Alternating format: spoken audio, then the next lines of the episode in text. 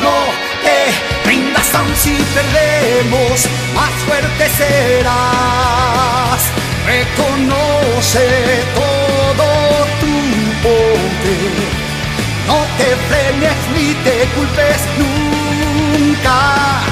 Ya está cerca nuestra meta, no es magia, trascenderemos toda adversidad. Un mejor pronto llegará.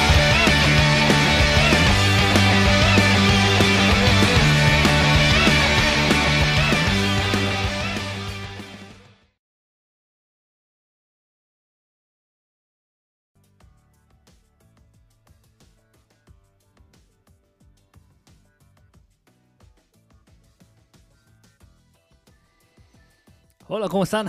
Buenos días, buenas tardes, buenas noches a todos aquellos que se están conectando, a todos que se van a conectar y a todos aquellos que van a ver la repetición de esta transmisión.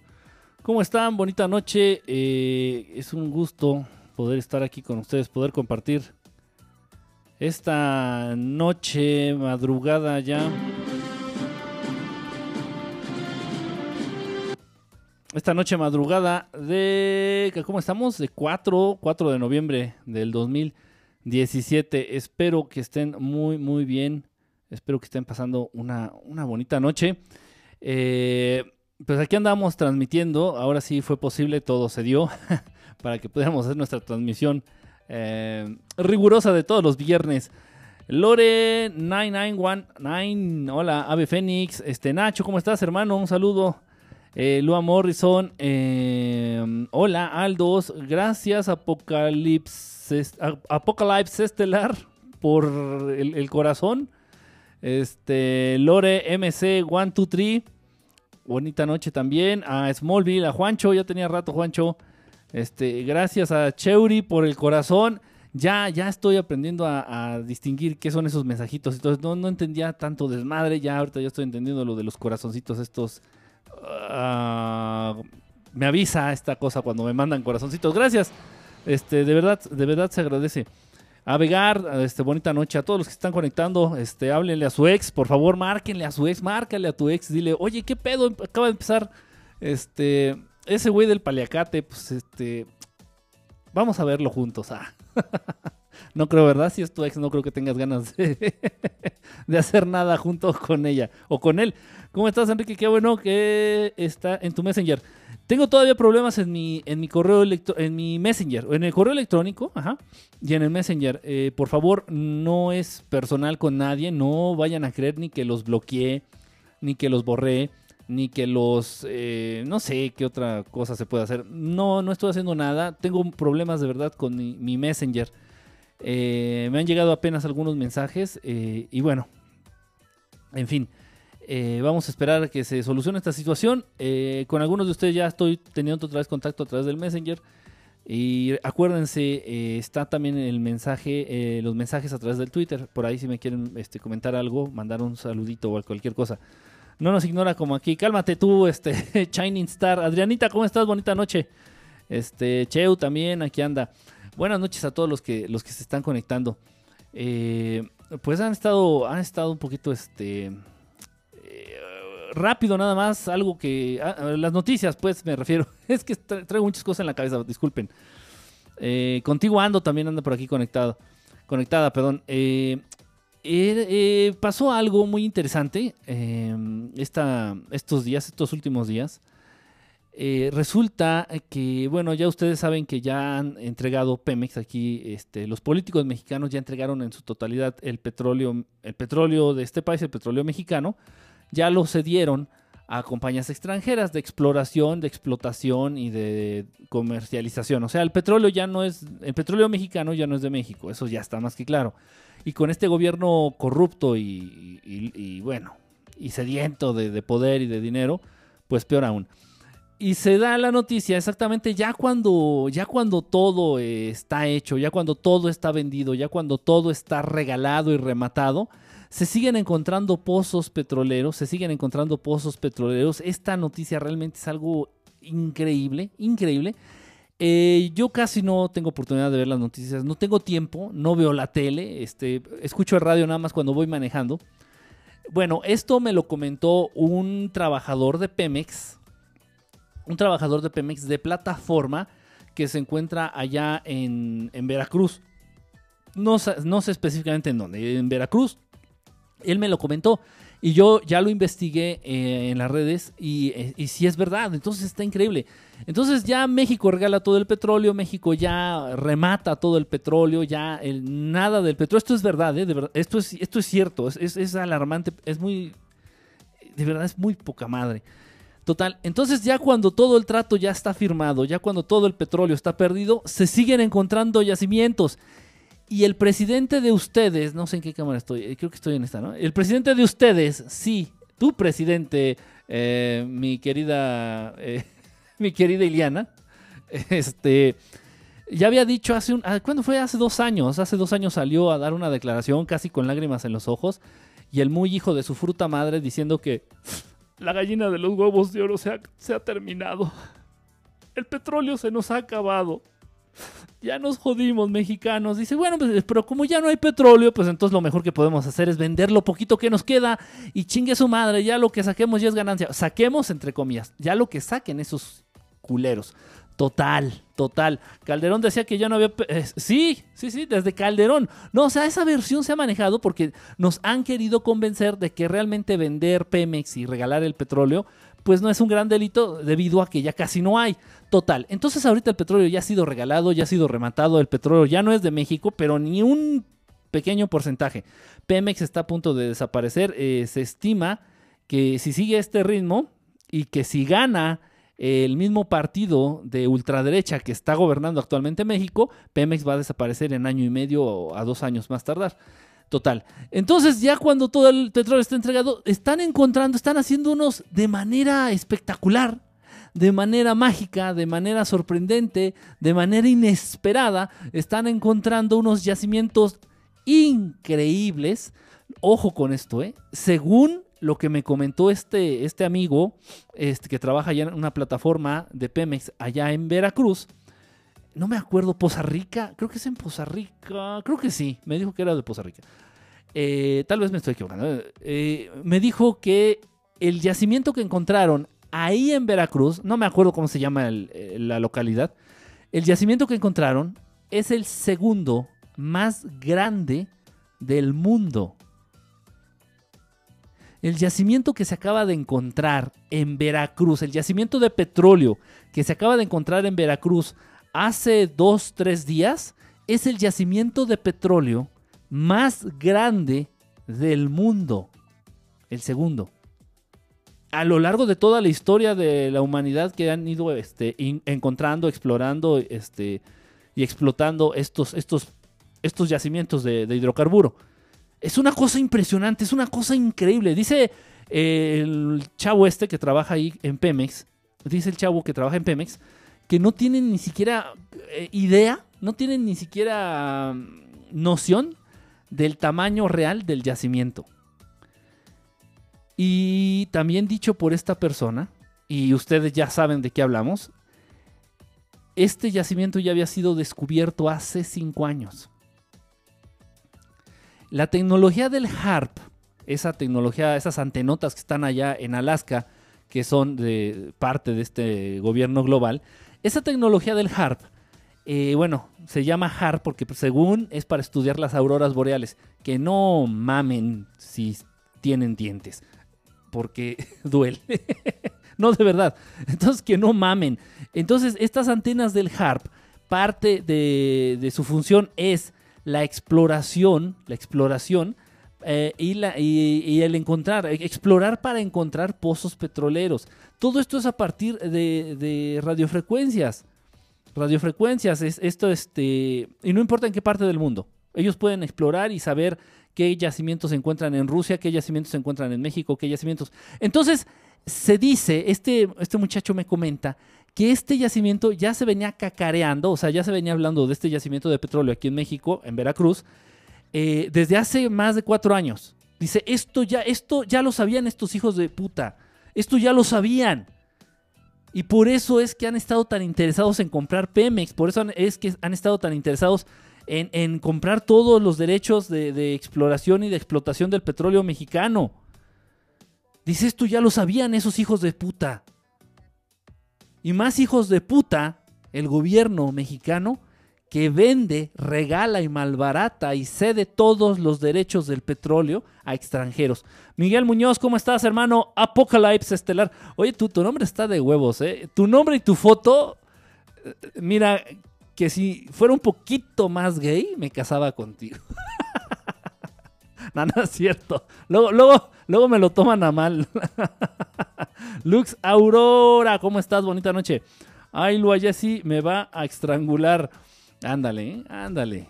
Y Jesse sí es de armas tomar, ¿eh? Hay un vasto yacimiento recién encontrado en Veracruz. Exactamente, Glan. Glan C7. Sí, eh, exactamente, Glan. No, no sé si acaba de entrar, pero precisamente es de lo que estábamos hablando.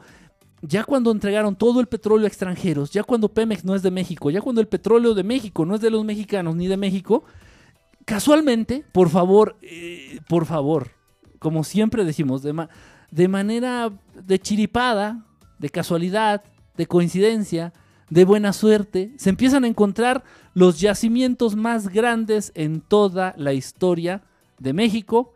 Y con este yacimiento de Veracruz se considera, repito, el segundo yacimiento más grande del mundo. Entonces es, una cosa increíble. Gracias, Kike, por los saludos. No, no, este, disculpen si eh, por ahí se me, se me va alguien de saludar. Gracias, bonita noche por, por estar aquí, por compartir un ratito. Francisco Javier igual, 10. Bonita noche a todos los que, los que están entrando, a, los de siempre, ya saben, a la, a la familia, a la familia piojosa estelar. pues ya se murió la gallina de los huevos de oro. Exactamente, exactamente. Eh, ese, ese es el punto. Que hace dos años dijo, dijo el presidente de ustedes, ¿en qué cámara estoy? De ustedes, el presidente de ustedes, dijo que ya se había acabado el petróleo. Y que este barco ya no tenía solución, no teníamos salvación los mexicanos porque ya no había petróleo. De verdad es algo indignante, de verdad es algo grosero, de verdad es algo que como para que te hierva la sangre, que estos cabrones estén regalando el patrimonio, la riqueza, sean una bola de serviles, sean una bola de títeres. No hay, no hay, no hay palabra de verdad para describir eh, eh, los modos, los modos del gobierno, principalmente del gobierno mexicano, ¿eh?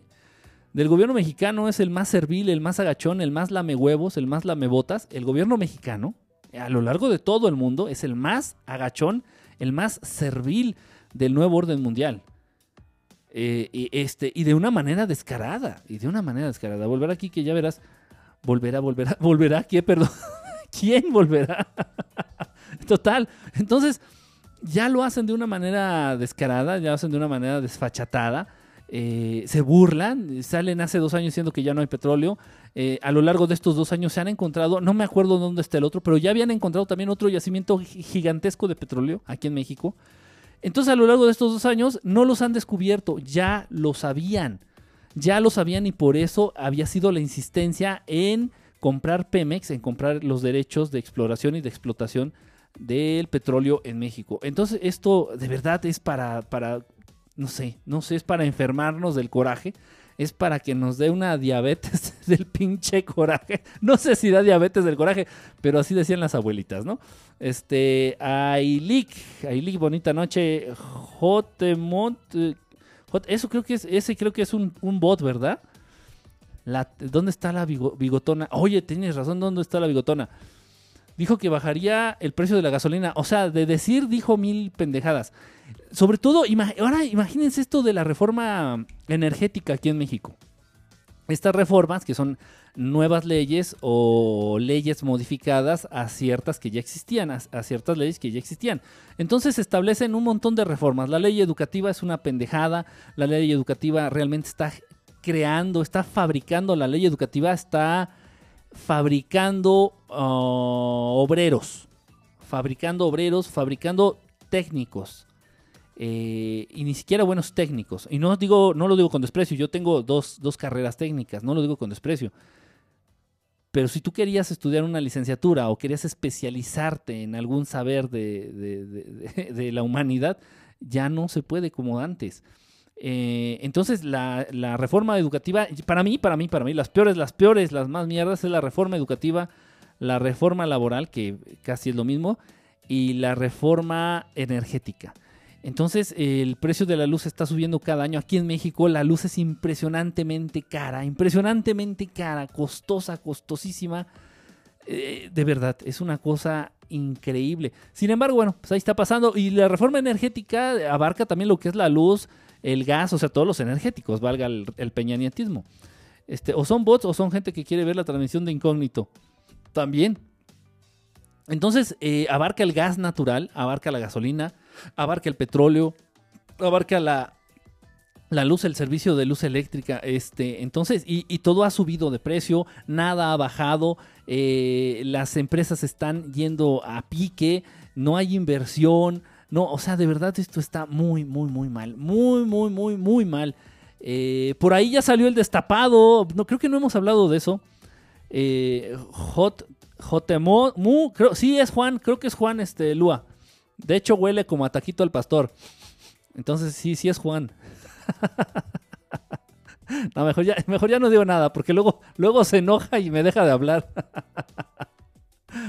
Un saludo, Juancho. ya llegó Lucy Carr. Bueno, ya había llegado, no sé si ya había llegado, pero ¿cómo estás, Lucy? Lucy Carr, bonita noche. Entonces, sí está cañón. Ya salió el destapado. Ya, ya tenemos al, destapado este, oficial del PRI. Qué bonito, qué bonito. Este. Ya tenemos aquí al, perrito. Este. Le dicen el. Le, dicen el dálmata. Le dicen el dálmata a este señor. Porque este. padece vitiligo. Entonces tiene manchas por toda la cara. Y bueno, entonces le dicen el dálmata por perro y manchado, ¿no? Qué ojetes, la neta. O sea, no sé qué.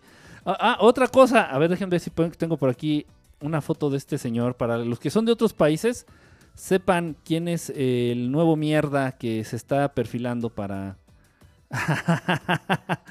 para chingarse y para. Este. robar más a este pobre país. creo que es este pendejete. A ver, déjenme ver. Sí, sí es este güey. A ver. ¡Ay! Ya mi mouse no sirve. Por ahí si tienen un mouse que no ocupen, de verdad, ¿eh? Si tienen un mouse. Es este señor. Este, ¿cómo se llama? Meade. O sea, ojo, su nombre es Meade. Meade, estamos en México. Mi querido perrito manchado, estamos en México. Entonces, este, pues vas a ser Meade. Así como miados, ¿no? Este, yo meade, él meade y yo cagade. me, encanta, me encanta porque los medios mexicanos, los medios mexicanos, los medios este, lamehuevos, eh, los medios de, desinformación masiva aquí en México, este, conocidos por su excelente característica de ser lamehuevos del sistema en, turno, eh, pues a este señor le dicen myth. Así muy, muy extranjero, ¿no? Muy extranjio, así, este, el señor Myth. No sé cómo se llama. Alguien dígame su nombre, por favor. Es Alberto, Alfredo, sepa la chinga. El, el Dalmatamid. Este, y no, su nombre se escribe Meade. Entonces, él Meade y yo Cagade. Pues esta lacra asquerosa y muy manchada. Aquí ustedes pueden ver aquí el vitíligo. El vitíligo, este, que tiene aquí toda la. No, no, no, pobre, pobre, pobre señor. Eh. Yo me llamo Ismael. ¿a quién le interesa tu nombre, Ismael? Por favor. No seas, no seas egocentrista. Gurs, Antonio, Antonio Meada. Y bueno, pues aquí el Antonio Miados, este, pues ya, es el destapado oficial de, de los pinos, de los pinos, aquí de, Peña Nieto y de todo el sistema mierdero este priista que está hundiendo, ha hundido y que se ha tragado, se ha tragado lo, lo mejor de este país y de la gente de este país de México. Pues esta mierda de, de, de entidad, no le puedo llamar ser humano, no es un ser humano ustedes saben a qué me refiero. Este, pues ya es el destapado oficial del PRI. Y la campaña del señor Meade, y yo cagade, del señor Meade, es, eh, no es de hablar eh, de qué hará por el país la campaña del señor Meade. Digo, ahorita ya se supone que no pueden estar en pre-campaña, pero ya lo están haciendo. Ya todo el mundo está hablando de sus aspiraciones políticas, ya todo el mundo está hablando abiertamente de que quieren ser presidentes y de sus promesas, etcétera. Eh, pues el señor en vez de hablar de lo que va a hacer si es que llega a ser presidente, eh, su campaña se, resume, la campaña de este, de este señor de cara manchada, se resume a hablar mal de López Obrador. Este viejito loco, loco, loco, más loco que el pájaro loco. Por favor, por favor. Yo no te digo que votes por el PRI, yo te digo que no votes por AMLO. Salva a México de AMLO, por favor. Es un Mira, mira, desde un estudio psicológico a profundidad, esta sonrisa malvada, esta sonrisa malévola que tiene este señor, vamos a hacerle un estudio así al rostro, ¿qué revela el rostro de López Obrador? Eh, esta sonrisa es así como una sonrisa burlona, ¿no? Una sonrisa de que, pobres pendejos, todo me lo creen, ¿no? Y esos ojos carentes de, alma, eh, estas ojeras, estas ojeras que habla de que se desvelen los puteros. Yo la verdad, yo la verdad no te digo que, que, no votes por el PRI, yo te digo que no votes por López Obrador. Pasa la voz, corre la voz. Este López Obrador por ahí se dice, por ahí, por ahí se comenta que se caldeaba a sus primas, se caldeaba a sus primas en la adolescencia. Entonces, pues mucho cuidado. Yo la verdad no quisiera que, México fuera gobernado por un señor que, se caldeaba a sus primas, ¿no? Cuando, cuando estaba chavito. E, eso es algo muy, muy, muy feo. Muy feo. Entonces la, campaña del señor Meade y yo cagade, este, se, resume a hablar mal de, de, este señor, de este viejito, de López Obrador. Entonces, realmente la política mexicana es un, es un pinche circo de tres pistas, pero así grandotas, chingonas, fregonas esas pistas. Eh, pues ya está ahí. Ah, ocurrió algo bien, bien chistoso que me estaban comentando. Yo la verdad pues no, no me enteré. Yo cómo me voy a enterar de eso. Me estaba comentando uno de ustedes que, ¿qué es caldear? Caldear es eh, dar besos candentes. Caldear es eh, con tu mano tocar partes privadas de otra persona pero de manera mutua, ¿no? O sea, no, si no es mutua, pues es una violación. No, no, no, o sea, caldear es así como, como tener un encuentro cercano del tercer tipo con una persona que te excita y se dice caldear porque pues como que hay muchos caldos, ¿no? como que... como que hay muchos fluidos involucrados, a eso, a eso se refiere el, el caldear. Yo no votaré AMLO porque de las 40 cosas que ofrece siempre cumple 39. Exactamente, Ismael. Ese, ese viejito es un viejito mentiroso, es un viejito trans, es un viejito loco. Este, no, no, no, no podemos permitirlo. No podemos permitirlo. Con esos pinches brazotes. Lucy, Lucy. ¿Qué, qué, onda con eso de, los brazos? Ya, mira, me estás obligando a usar suéteres. ¿eh? Ya, ya al rato que te salga con mis suéteres de, de César Costa, este, va a ser culpa de Lucy, les, les estoy comentando. Y no es porque me dejen de ver, digo, ni que estuviera tan sabroso, ni que estuviera tan bueno. No. Pero pues sí me va a dar una pinche deshidratación, porque aquí hace calor en el estudio. Se va a dar una pinche deshidratación. Voy a caer aquí patas para arriba como cucaracha y va a ser culpa de Lucy Carr. Estoy responsabilizando a Lucy Carr, ajá, de mi persona en caso de deshidratación. Por favor, que quede claro. Ya, porque ya, ya me está, ya me está penando, este, ya me apena. Este, Nutriarte, ¿cómo estás? Bonita noche, bonita noche, Patti. Este, qué bueno que andas por aquí. Total, entonces todo, todo eso está pasando. Ya, este. ¿Qué pasó también? Ah, de la, de la borracha, de la esposa de Jaime Duende, Doña Concha. Doña Concha, la, la esposa de Jaime Duende. De verdad que le quedó como anillo al dedo. Yo sé, yo sé que hay muchos amigos, muchos hermanos y hermanitas que nos están viendo de otros países este. Y no saben de qué hablamos. Pero acá en México hay un. O había o hay un programa de televisión. Un programa de televisión donde salía este. un duende.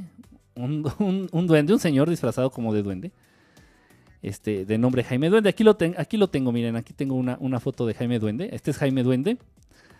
Eh, Jaime Duende y su esposa Concha. Jaime Duende se distingue, como pueden ver aquí la botella, por ser un briago, por ser un, ebrio, un borracho empedernido. El presidente anterior que, tuvo que tuvimos aquí en México, el Calderas, el, el, Briagas Diarias Calderón, es un alcohólico declarado, es un alcohólico así abiertamente. Entonces, y, la señora, su esposa, en este caso Márgara Zavala, se parece incluso físicamente a la esposa de Jaime Duende. O sea, de verdad esto y, ustedes ya saben que las coincidencias no existen. Está muy cabrón esto. Total. Entonces, este, ya la, la esposa de Jaime Duende, o sea, la esposa de Calderas Briegas Diarias, ya desistió y según va a ir por una candidatura independiente. Ay, Dios mío, qué ridiculeces, qué ridiculeces. Están fomentando, están fomentando las candidaturas independientes precisamente para dividir el voto. Aquí quiero hacer una pausa y quiero de verdad este, darle todo mi reconocimiento y darle todo, este, pues más bien desdecirme. Eh, yo se los he dicho, eh, yo cuando, yo no tiendo a borrar nada, yo no tiendo a borrar ninguna transmisión. No me, no me gusta este, echarme para atrás en las cosas que digo. Sin embargo, sí de pronto digo muchas pendejadas. Y cuando caigo en cuenta de que dije alguna pendejada, eh, trato de solucionarlo. Y bueno, de verdad aquí tengo que echarme para atrás en lo que había yo dicho acerca de este señor, de este político, este activista mexicano, este Noroña, Fernández Noroña, eh, a quien estamos viendo ahorita en la pantalla, eh, Fernández Noroña, este señor se iba a lanzar, ha sido diputado, ha, estado en la política mexicana. Este señor este, estaba diciendo que se iba a lanzar como independiente para la presidencia aquí en México. Entonces a mí se me hizo muy poca madre. Yo la verdad incluso le llegué a mandar mensajes eh, reclamándole, diciendo que como era ojete, que como era pendejo, que con las eh, candidaturas independientes lo único que se hacía era dividir el voto popular para que los de siempre ganaran, ¿no? Es la intención, es la intención, esa es la intención. Todos aquellos que vayan por una candidatura independiente, lo único que están haciendo es demostrando que están al servicio de aquellos que están en el poder, son unos lamehuevos del sistema, todos los candidatos independientes, por favor, todos, todos los candidatos independientes son unos lamehuevos del sistema, porque precisamente están sirviendo a que ese, voto y esa fuerza popular se divida. Entonces el señor Fernández Noroña dijo, yo voy a ir por mi candidatura independiente, la verdad le menté la madre hasta que me cansé, lo critiqué hasta que me cansé, y ya después él, él mismo dijo, dice, no, no, mejor no, ya entendí que voy a dividir los votos, ya entendí que mejor es apoyar un proyecto que ya esté, este, y, que le convenga a la mayoría de los mexicanos. Entonces el señor Fernández Noroña ya decidió apoyar abiertamente a, López Obrador en su candidatura, aunque López Obrador sea un poquito culero y ojete con el señor Noroña. hay, que, hay que aclararlo y hay que decirlo. Nunca se han llevado muy bien, sin embargo el señor Noroña, este, pues ya aceptó apoyar abiertamente a López Obrador.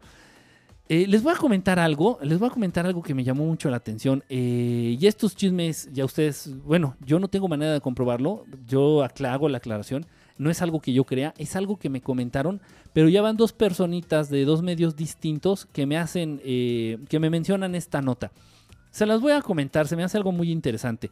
Sobre todo, este, sobre todo si eres mexicano, vas a más o menos entender de qué se trata. Es como un tipo de historia, es muy cortita, es muy cortita. Es, algo real, es algo que ocurrió, repito, yo no tengo manera de comprobarlo. Sin embargo, ya van dos fuentes eh, distintas que me, lo, que me lo platican. Entonces yo se los paso a ver, a ver si ustedes saben algo. Se dice que Peña Nieto hizo una comida en Los Pinos, una comida en Los Pinos, con su gabinete, o sea, estaba, estaba el Chino Chong, estaba el, el retrasado de Nuño, este, estaba, ¿quién más estaba? Estaba todo, pues, su gabinete, el Videgaray, estaba toda esa bola de pinches ratas de dos patas y el presidente. En Los Pinos, en la casa del presidente, en la casa oficial del presidente, aquí en la Ciudad de México. Y organizó una comida y a esa comida también invitó al empresario, uno de los empresarios más millonarios del mundo, que es Carlos Slim. Carlos Slim, empresario de origen libanés, pero pues ya naturalizado mexicano. Eh, entonces estaban en la comida y se sabe que Carlos Slim siempre ha apoyado a López Obrador. Desde que López Obrador fue gobernador aquí en la Ciudad de México. Total. Entonces dice que se empezaron, empezaron a correr este, las botellas, empezaron a ponerse pedos. Y que ya en puntos muy pedos, muy, muy, muy pedos. Este, Aurelio Nuño, que es el secretario de. ¿Se llama Aurelio? Sí, ¿no? Aurelio Nuño.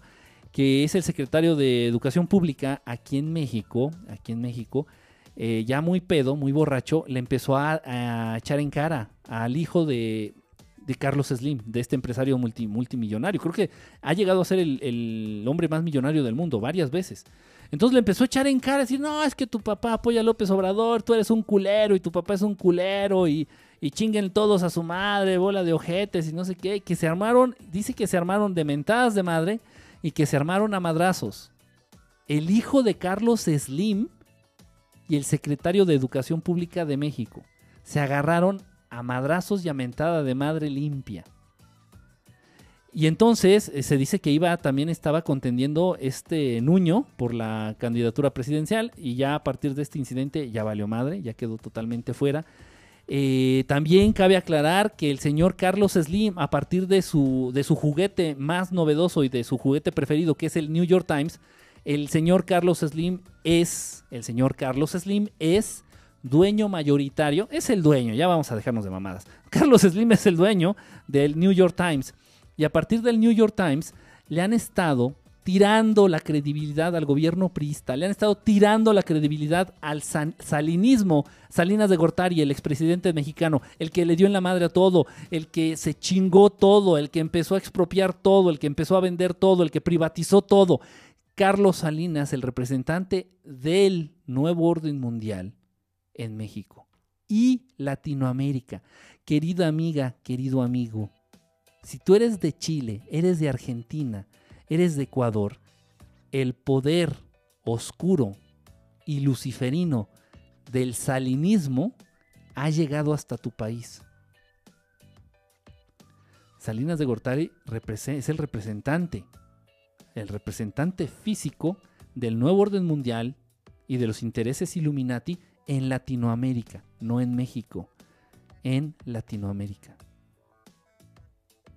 Entonces el señor Carlos Slim, a través de su juguete favorito, repito, el New York Times, le ha estado dando en la madre, le se ha estado cogiendo literalmente al gobierno actual mexicano, al prismo y al salinismo, los está haciendo mierda literalmente. Hace poquito salió una nota en el periódico del New York Times que el hijo, el hijo de, Carlos Salinas, eh, que estaba involucrado en, en una secta, en una secta según esto, que tiene intereses Em, aquí por aquí tengo la foto. Déjenme ver. Aquí estoy, estoy buscando la foto, eh, discúlpenme.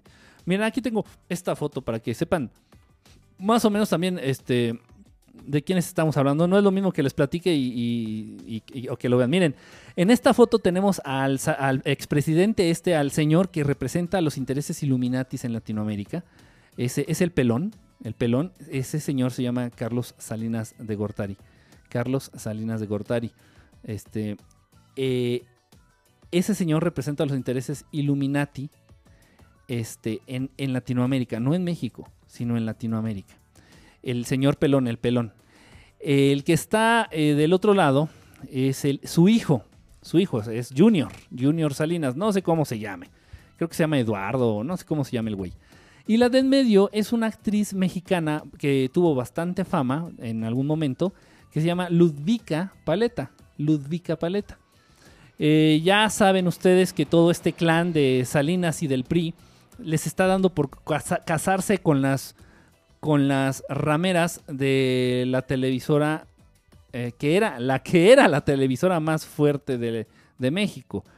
Entonces, eh, ahí tenemos al gobernador de Chiapas, un estado aquí de México, que se casó con también una de estas, este, mm, de estas señoritas se casó con quién? Con Anaí, ¿no? El, señor este, el, gobernador de Chiapas abiertamente es, eh, homosexual. No dicho por mí, a mí no me consta esto. Hay muchísimos testimonios, hay muchísimas evidencias. Y sin embargo, para taparle el ojo al macho, así como para disimular, se casa con esa actriz mediocre de nombre Anaí. el presidente se casa con esta actriz mediocre de nombre Gaviota. no se llama Gaviota, pero así le dicen. Y este señor, hijo de Carlos Salinas, se casa con esta señora que se llama Ludvika Paleta. Ella ya estaba casada, ella ya tenía un matrimonio, ella ya tenía hijos, pero a pesar de eso, con tal de seguir el plan de Illuminati, pues eh, rompe con su pasado, rompe con su matrimonio y se une con este señor. Este señor, donde tenemos la flechita, este señor fue eh, velados, velada su, su secta esta, eh, a través del New York Times. Esto lo hizo, repito, esto lo hizo el señor Carlos Slim. Entonces, el señor Carlos Slim dijo que el hijo de este señor del pelón, este Salinas Jr., tenía una secta en la cual violaban de manera masiva a las mujeres. eh, una secta en la cual llevan a cabo ritos luciferinos en donde corre sangre. No se habló específicamente si había sacrificios o no, no, no, no, no. Sin embargo, sí se habla de abusos físicos, de, abu- de abusos sexuales, de abusos psicológicos, pero a un nivel, a un nivel realmente preocupante. Ah, casi parecen experimentos, o sea, la manera en que este hijo de la chingada está abusando de las mujeres que se acercan a su a su eh, no sé qué chingados tiene, tiene como una hizo como una como una asociación. Hizo como una asociación en donde según le iba a ayudar a las mujeres eh, este a las mujeres empresarias a sacar adelante sus proyectos y bueno, las mujeres se acercan, las mujeres también ambiciosas. Esto también cabe aclararlo, una mujer que es empresaria y bueno, tiene una pequeña empresa, pero ya quiere una mediana empresa, por la pinche ambición se acercan a estos hijos de la chingada y estos cabrones las enrolan en su secta y abusan de ellas sexualmente, abusan de ellas psicológicamente, abusan de ellas en todos los niveles que se pueda que te puedas imaginar. En los niveles más perversos que te puedas imaginar y esto lo, lo- sacó a la luz el New York Times. Esto lo sacó a la luz eh, Carlos Slim a través de su juguete favorito que se llama New York Times. Está bien cabrón. Entonces, pues tienen enemigos ya, realmente enemigos eh, poderosos, tienen em- enemigos ya muy pesados. El priismo, el salinismo, la ultraderecha y la derecha mexicana tienen enemigos ya muy poderosos. Eh, incluso también este, revistas a nivel internacional se están oponiendo. Ya están realmente abiertamente, ya son opositores de la derecha y la ultraderecha mexicana. ¿Y qué quiere decir esto? Pues nada, que están apoyando abiertamente a mi viejito loco consentido de López Obrador. Pero repito, López Obrador es un loco. López Obrador no, no, no, no, no, no vale la pena ni siquiera considerar su candidatura. No vale la pena ni siquiera considerarlo como presidente este señor. Es un peligro para México, de verdad. Y lo digo es en serio. Repito, este señor se caldeaba a sus primas. Este señor dice que, dicen por ahí, dicen que se caldeaba a sus primas en las, en las posadas. Hazme favor, en esas bonitas fiestas mexicanas que, que, este, pues que están anunciando la llegada del niño, del niño Dios, del niño Dios Picio, del niño Dios y este viejo ojete caldeándose a sus primas ahí entre las piñatas y los tejocotes. Qué poca madre. Qué poca madre del viejito. Miren, y, vean cómo se ríe. Vean cómo. Por ahí dicen, y las abuelitas no se equivocan. Hazle caso a lo que dice tu abuela.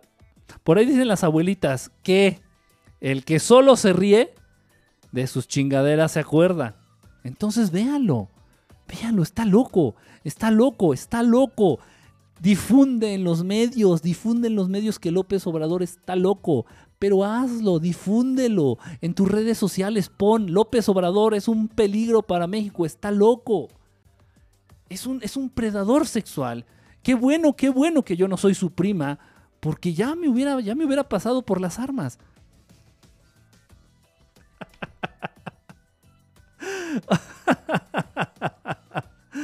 Está cañón. Pero bueno, todo esto, todo esto es la realidad que estamos este, viviendo aquí en México. Todo esto es la realidad política de nuestro país. Es un reptiliano.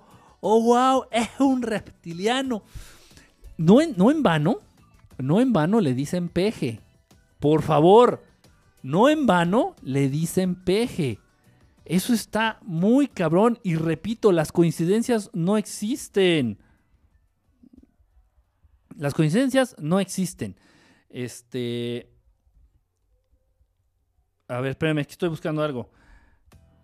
Ay, es, es que tengo aquí la computadora encimada. Tengo aquí un. Realmente un desmadre. Muy sabroso. Este. Repito, las, las coincidencias no existen. Y entonces por ahí, si el peje. Le dicen. A este señor le dicen el peje lagarto el peje lagarto. A, a López Obrador le dicen el peje lagarto. Ok, lagarto, eh, reptiles. eh, esto no, no, repito, no es coincidencia. No es que uno quiera pensar mal, no es que uno quiera este. eh, pero son muchas las cosas que me hacen pensar realmente y detenerme, detenerme antes de considerar al señor López Obrador como una verdadera opción para votar por él. Estaba buscando algo, pero no lo encuentro. Tengo un desmadre en esta computadora. Pues esa es la realidad que estamos viviendo, muchachos. Esa es la realidad que está aconteciendo aquí en nuestro hermoso país, México. Ah, caray. Miren, ya se ve que está, se está abriendo el canal, los canales otra vez a través del Messenger para recibir sus mensajes. Algunos, algunos mensajes. Este, en fin. Bueno, eh, repito, ya les había comentado, tengo muchos problemas con mis redes sociales. Eh, les pido una, disculpa. Ya eh, espero que esto se solucione a la brevedad posible porque estoy casi incomunicado. Realmente lo único que funciona es el, el correo electrónico y eso a medias. Miren, aquí les, voy a mostrar algo. Ya lo encontré aquí, estaba buscándolo, disculpen. Eh, les voy a mostrar algo que me llama mucho la atención. Por favor, por favor, aclaro. Lo he visto en las redes sociales. Muchos de ustedes me lo han compartido. Eh, estoy hablando de, lo que les voy a mostrar. Eh, y, también escuché una mención, también escuché una mención en un programa de radio acerca de este, de, esto, de esta evidencia que les voy a mostrar. Yo no tengo, eh, les voy a ser franco, ya busqué, ya busqué en los, en las fuentes apropiadas y no logro encontrar, no logro encontrar realmente la fuente eh, original de esta evidencia.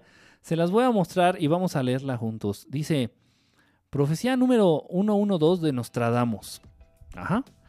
Dice, habrá un gran estruendo en territorio de América. Ajá.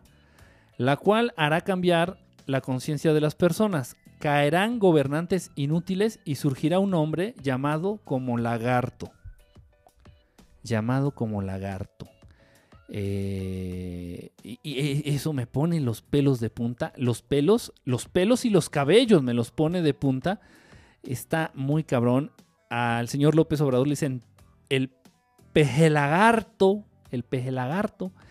Y si esta profecía es cierta, repito, yo ya busqué en las fuentes indicadas no he logrado dar con este cuarteto de, las profecías de Nostradamus.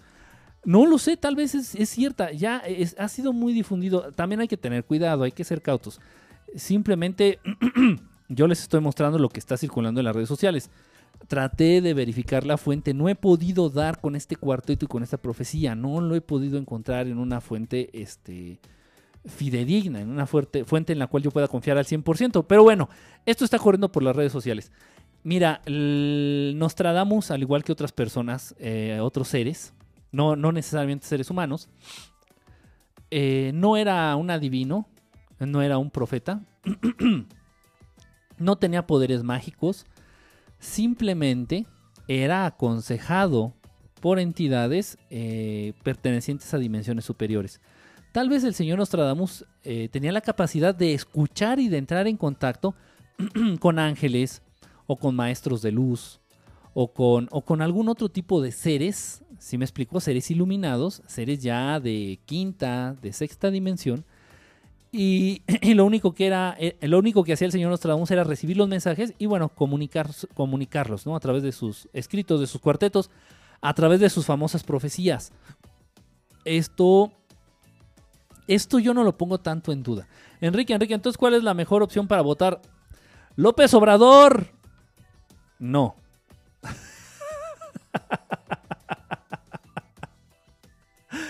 la mejor opción para votar López Obrador. Eh, obvio no.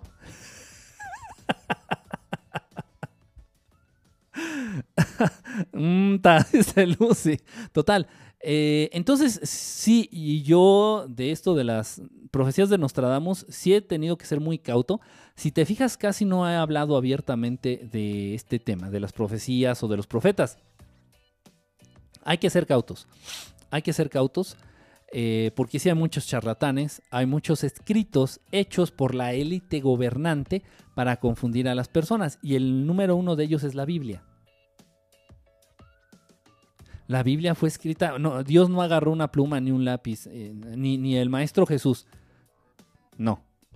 Este, entonces, la Biblia realmente es, fue escrita a partir de muchos eh, escritos antiguos. Estoy hablándote de las tablas sumerias, estoy hablándote de muchísimos, este, eh, de, muchísimas evidencias del origen de la humanidad, ajá, pero de civilizaciones mucho más antiguas que, el pueblo hebreo. Entonces se tomaron de ahí este, para empezar la Biblia, para darle una forma, para darle un sentido. Incluso también se basaron en la mitología de la mitología griega. O sea, muchísimas cosas que se tomaron de muchos lados para escribir la Biblia. La Biblia no la escribió, pero ni por ni, ni, un, ni en un 1% Dios, ni el Maestro Jesús, por favor que van a tener que andar escribiendo pendejadas. No, no, ellos no fueron.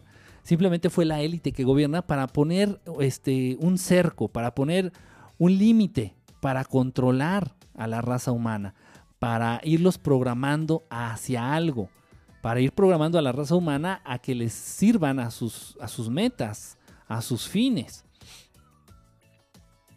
Eh, eh, entonces, hay que tener mucho cuidado. Al igual que la Biblia, hay muchas profecías escritas también por esta élite gobernante para hacernos creer ciertas cosas, ¿no? Este, entonces hay que tener mucho cuidado, pero sin embargo, hablando específicamente de las, de las predicciones, de las profecías, predicciones de Nostradamus, este, pues sí, yo me soy muy cauto porque hay algunas que sí han estado bastante interesantes, bastante certeras, bastante atinadas.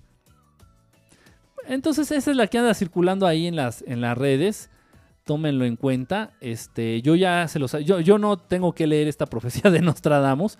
Yo se los he dicho hasta el cansancio, el cambio, el cambio en la conciencia del ser humano. No estoy hablando del cambio en la Ciudad de México, por favor, por favor. Vea, empecemos a vernos todos como una sola raza, como un solo pueblo. Las fronteras están en tu mente, las fronteras no son otra cosa que ríos y por los ríos corre agua. Y el agua es la manifestación más pura de la creación las fronteras no existen.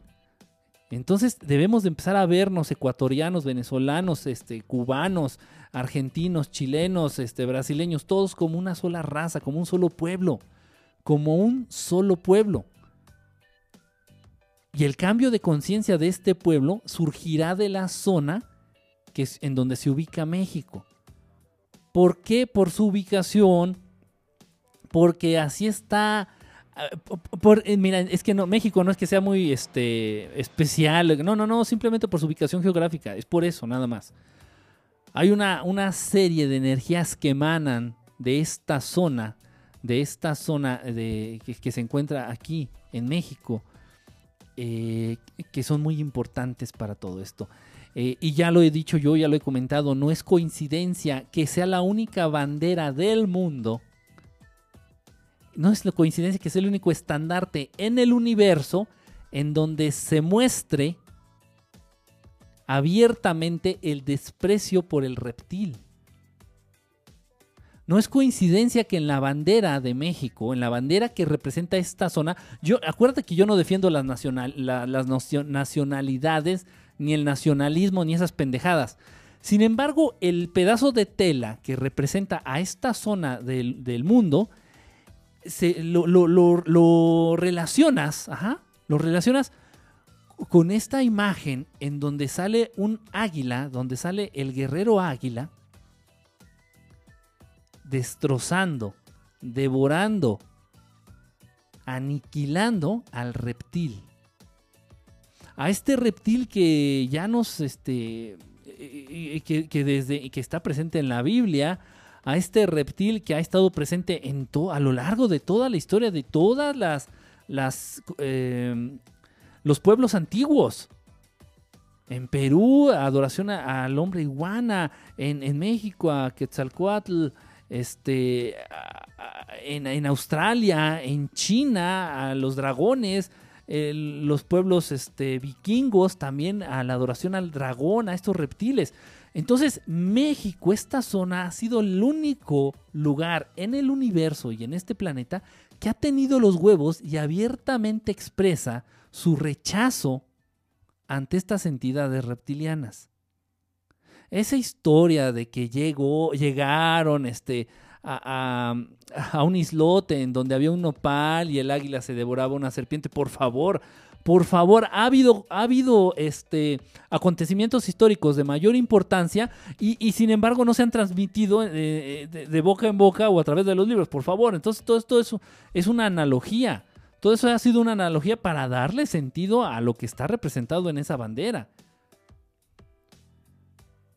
Entonces sí, esto es verdad, el cambio va, va a surgir a partir de México el cambio, que quede bien claro. Yo no estoy diciendo que el cambio sea López Obrador, este cambio de conciencia.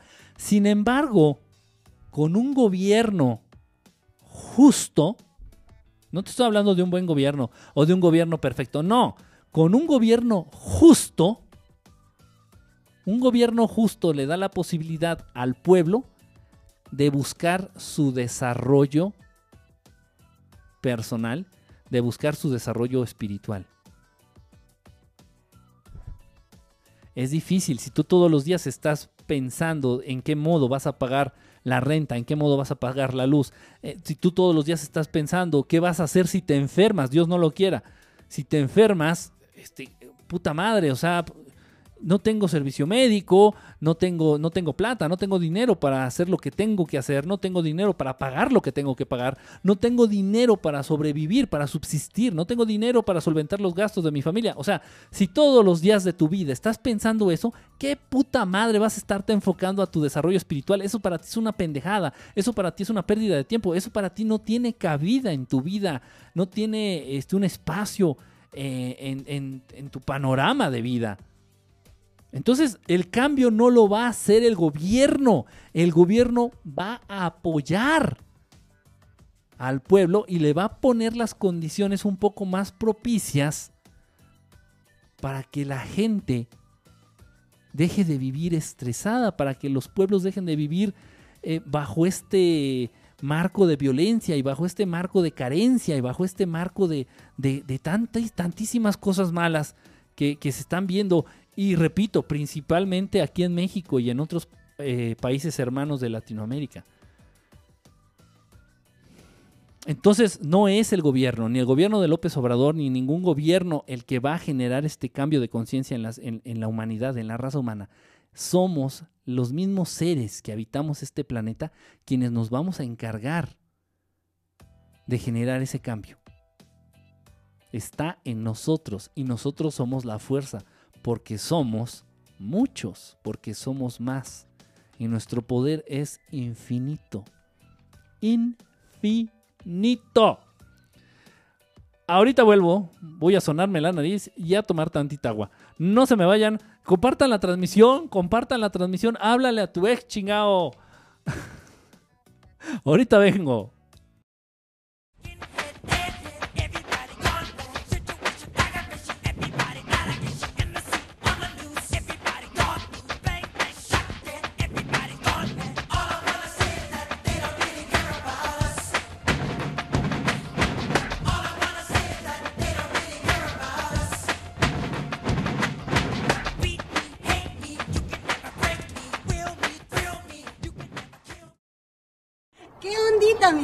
Darte la cordial invitación a que vengas a ver nuestra nueva película, se llama Pantheon Woods, la acabamos de estrenar.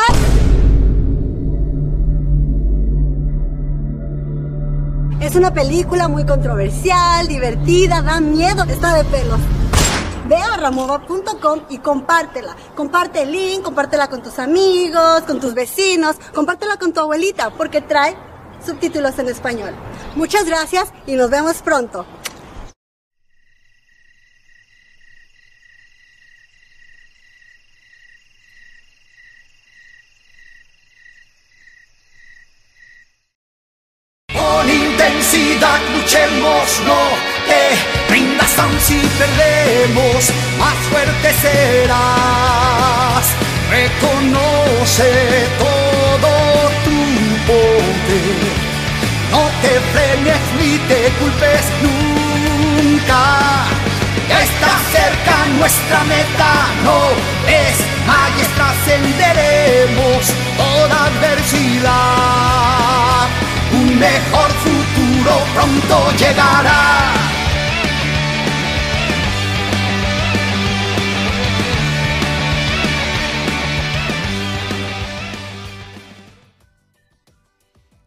Estamos aquí de vuelta. Ay, Dios mío. Es que comí unos tacos y miren, pero eran señores tacos, ¿eh? Aquí anda por aquí. Oh, wow. Ave Fénix. Ave Fénix. Este, pon el intro de Dragon Ball Z. El poder nuestro es. También está, está bien perrón ese, Juancho, ¿eh? Este, hagan plática para no quedarme dormido porque mañana trabajo a las 4.30. No manches, a las 4.30. Qué joda, este, Ismael. Este, Cobin, también, ¿cómo andas? Bonita noche. Eh, lo que tenía que ver con el título del. Lo que tenía que ver. Este, hola, hola, hola, hola. Hola, este, hola, hola. lo, que tenía, lo que tiene que ver con el título de la transmisión de hoy. Que dice literalmente. Bueno, déjenme ver cómo decía. al, al ser humano le gusta ser controlado. Al ser humano le gusta ser controlado. Creo que sí.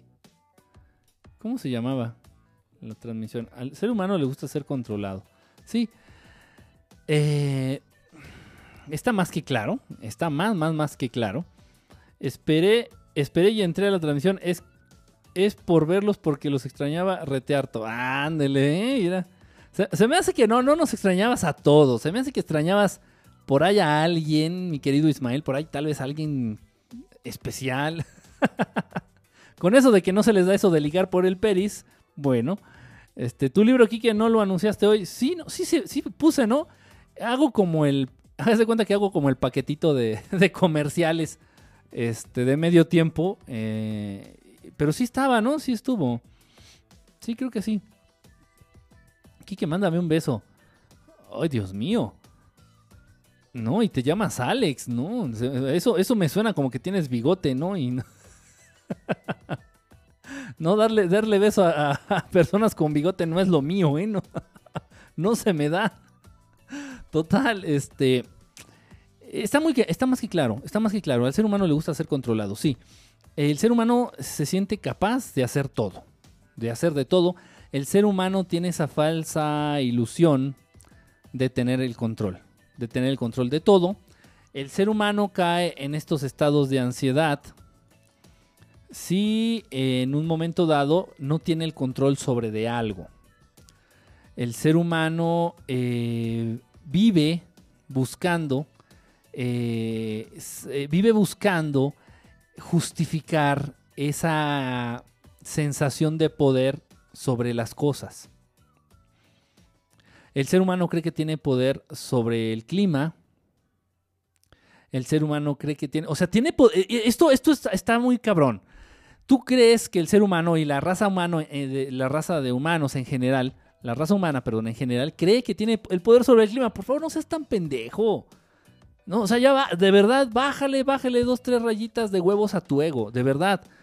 Eh, y, bueno, tan es así que, hay muchos que creen esto de- del cambio climático, del mal llamado calentamiento global. Eh, yo he estado haciendo una encuesta a lo largo de varios países, varios países de Sudamérica, de Centroamérica, de Europa, de Asia, y la temperatura en general, la percepción generalizada de los pueblos es de que la temperatura ha bajado. La temperatura en varias zonas del planeta está a la baja, no a la alza. Entonces era calentamiento global, ya cuando se dan cuenta de esto, bueno, dicen mejor cambio climático, ya no, bueno, este, es que el clima cambia, jolines, bueno. Entonces el ser humano vive, es tan idiota, es tan imbécil que vive con esta idea de que tiene el control sobre el clima. Güey, ve nomás lo que le hemos hecho al planeta. Hemos generado cambio climático, por favor. Qué ridículo, qué ridículo.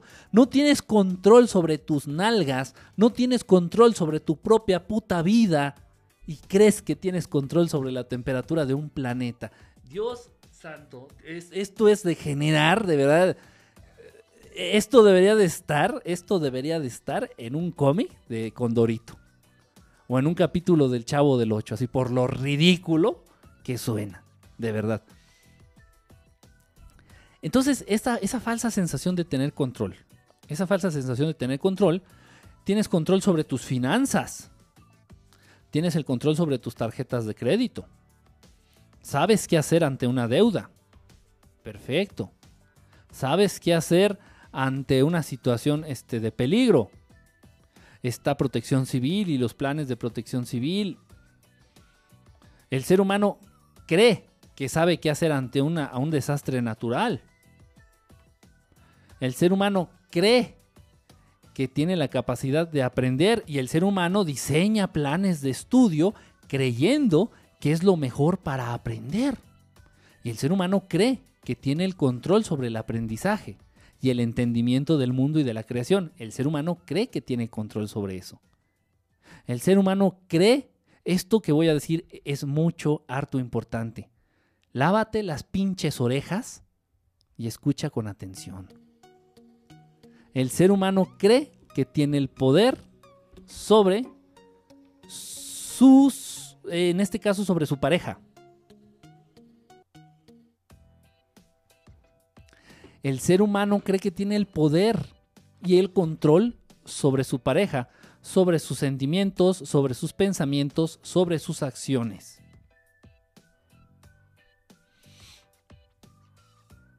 Así es. El ser humano cree que tiene el control. Incluso, incluso ya se están atreviendo a pensar el control sobre la muerte. El ser humano cree que tiene el control de muchas cosas. Y, la vida se le desgasta al ser humano en tratar de, convencerse de que ese control es algo real. El ser humano, hombre, güey, o sea, pues tenemos el, en las ciudades tenemos el control de todo, o sea, hay iluminación 24 horas. Es mentira, es mentira, pueden fallar los generadores y te puedes... Hay, ha habido apagones, tengo un, tengo un programa ya pensado. Ay, güey, ese avión estuvo bien cerquita. Tengo un programa ya, pensado de hace tiempo de hablar de los grandes apagones en las grandes ciudades. Ah, ha habido apagones en la ciudad de San Francisco, ha habido apagones en la ciudad de Guadalajara, ha habido apagones en la ciudad de Nueva York y generalmente también ha habido la presencia de naves extraterrestres cuando se dan estos apagones. Entonces, por favor, no mames, gobierno pendejo. Por favor, no mamen, no mamen que juegan o creen que tienen el control. Por favor. En un instante todo esto puede valer madre. En un instante todo esto puede valer verga, literalmente. Puede valer verga todo esto. Entonces no tienes control sobre nada. Los grandes científicos, las grandes este, eh, instituciones de ciencia, la, gran, este, el, gran, este, ¿cómo se llama? Se me fue el nombre. La NASA la NASA, uy, no, o sea, representa lo, más avanzado en, ingeniería, en ciencias, en, estudios de... No, no, no, no, la NASA, no. Tenemos el control sobre todo, sí, tienes tanto el control que tuviste que fingir la llegada a la luna y tienes tanto el control sobre el espacio y sobre las naves que tienes que fingir el 90% de las, de las misiones al espacio Tienes tanto el control, mi querida NASA y mis queridos científicos ultra archirrequete recontra preparados de la NASA, que tus, que tus pinches cohetes truenan literalmente como cohetes antes de despegar. ¿Sobre eso tienes el control? Ah, no, uy, perdón, perdón, perdón, se me olvidó que hablo muchas pendejadas, perdón. Sí, no, sí, sí, sí, te avalo te avalo que tienes el control, discúlpame, eh, discúlpame. No, bueno, lo que pasa es que a veces explotan los, los cohetes, estos que van según al espacio, pues, pues eh, bueno, hombre, jolines, uno de 20. El ser humano se desgasta en creer que tiene el control de, eso. Eh, te, te van guiando y te van convenciendo de que tienes control sobre cosas superficiales. Que a final de cuentas viene valiendo madre si lo tienes o no. El ser humano cree que tiene el control sobre, incluso sobre su cuerpo, pero al nivel más superficial y más vago y más estúpido que te puedes imaginar. El ser humano cree que tiene el control sobre la limpieza de su cuerpo. Entonces, puta madre, todos los días hueles a jabón, todos los días hueles a perfume, todos los días traes tus, uñas bien arregladas, todos los días traes tu pelo impecable, todos los días eh, eh, tu peinado, tu, rasurado, porque tienes el control sobre tu persona y porque, porque crees que tienes el control sobre tu persona. Ok, perfecto. Pero sobre aquello que debieras de realmente intentar por lo menos tener control, no lo tienes. Y ahí es ahí es donde la marrana frunce el rabo. Pues en otras palabras, ahí es donde todo vale madres. Señor Vergara 71, bonita noche, ¿cómo estás? Bonita noche, brother. Pues si no me controlo, yo hubiera matado a un chingo. ok, ahí va, ahí va esto. Entonces, tienes el control sobre tus uñas, sobre tu pelo, sobre tu peinado, sobre tu aroma, sobre tu, higiene, sobre tu limpieza. No estoy diciendo que sea malo andar limpio, ¿eh? no, no, no, para nada. Pero eso no es un poder. El ir en contra de lo natural no implica tener un poder. Si tú encuentras la manera de coger y no embarazarte, eso no es un poder. O sea, un anticonceptivo no es la representación del ingenio eh, y de la inteligencia humana sobre la naturaleza. Eso, eso conlleva muchísimas consecuencias que se tienen que pagar tarde o temprano. Ir en contra de las leyes naturales establecidas no, no denota un poder y no denota inteligencia. Todo lo contrario.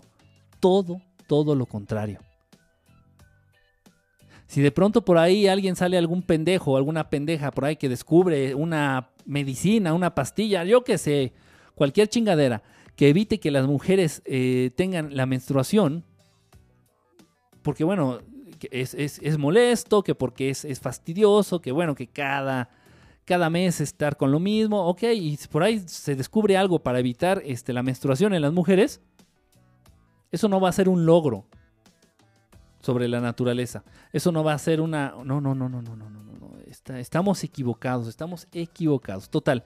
Entonces, en lo que debieras de tener control, en lo que debieras de estar intentando tener poder y tener las riendas, no lo tienes.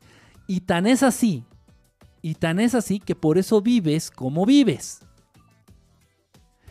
El ser humano tiende mucho a delegar, a entregarse, a entregarse al 100%. ¿A qué me refiero? En aquello que deberías de tener controles sobre tu propia vida. En lo que deberías de tener control para que me entiendas más mejor es en ese muy escaso tiempo libre. En lo que deberías de tener control es en esa en, ese concepto utópico de voluntad y de libre albedrío.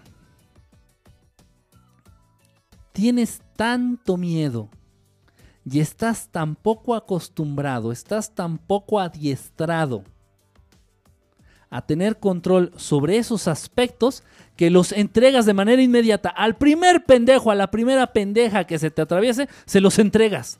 Dices, no, chinguera su madre, yo no sé cómo manejar esto, no. A mí, a mí ponme a trabajar, a mí ponme a hacer dineros, a mí ponme a putear, a mí ponme a hacer lo que quieras, pero no me pongas a tener control sobre mi existencia y sobre mi vida porque no sé.